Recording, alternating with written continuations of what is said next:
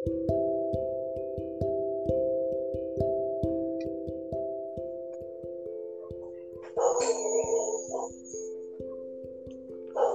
Hi, everyone. Hi. How are you? I'm fine. And you? I'm good. Thank you for inviting me to this activity. I'm very glad that you are making it. Really appreciate your time. It is a pleasure to me. It's my pleasure to help you too. Okay. Well, my dear audience, today we are going to know a little more about Professor Joel Alvarez. First of all, let us to know more about you. All right. So, um, I am a teacher. Um, I have been teaching for many years, more than 10. Um, and I'm also um, work as teacher trainer, right? And I'm a professor uh, right now at the University of Panama in the main campus in Panama City. Okay. Mhm. It is really an honor to have you here. Thank you. Well, the first question is what is contemporary literature? Well, for me, um, contemporary literature is what we have right now that inspire us, right? To, Okay. to read in this moment where people do not read, where people do not write, where people are more focused on technology than in literature. That's true.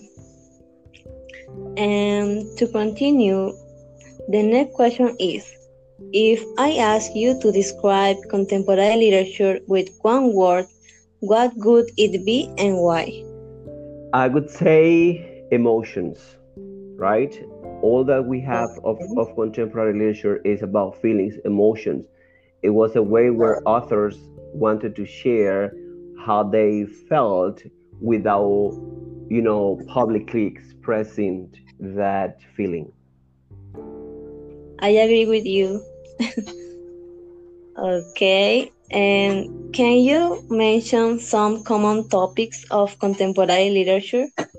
I think that um, one of the most common topic was about, you know, society, how they communicated um, what was going on by the time without being um, publicly known but by, by literature was one of the means to express situations that society was facing by that time because we didn't have um, um, facebook instagram twitter social media and there was no way to express something it was just literature uh, the mean on on where authors wanted to express, you know, what was going on um, in society by that time.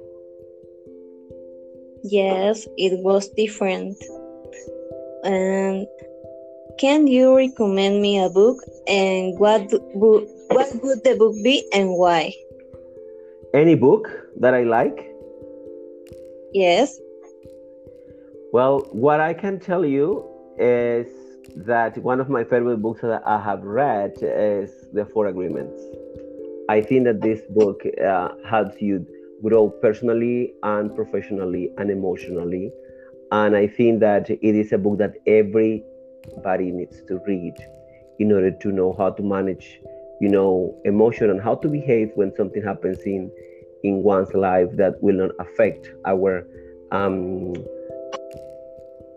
you know our communication our um, could be would not affect the way that we see others right?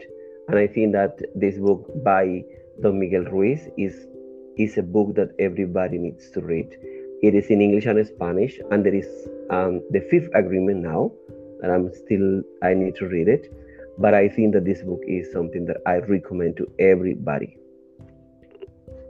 It sounds very interesting. I will shortly read it. uh, you have to, uh, or, at least, or, that- or at least read the agreements. At least read the agreements if you don't have Okay. time to read the whole book. Okay. Well, with that questions, we finish. Thank you for giving me this wonderful interview. It has been very enriching and very helpful for me.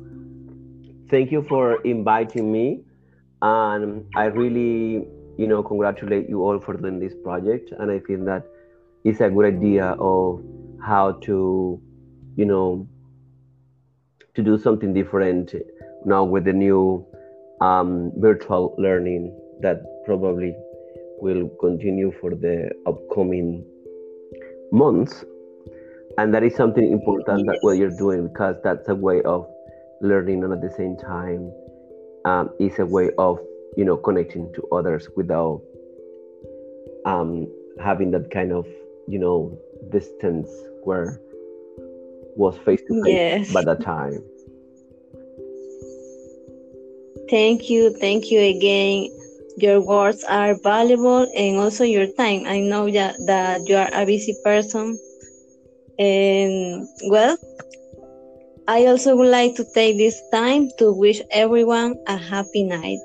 All and right. well, goodbye. Bye bye. Have a good night and keep safe, stay healthy, and put put God first place every time. Okay, thank Bye you. bye. Goodbye. Bye bye.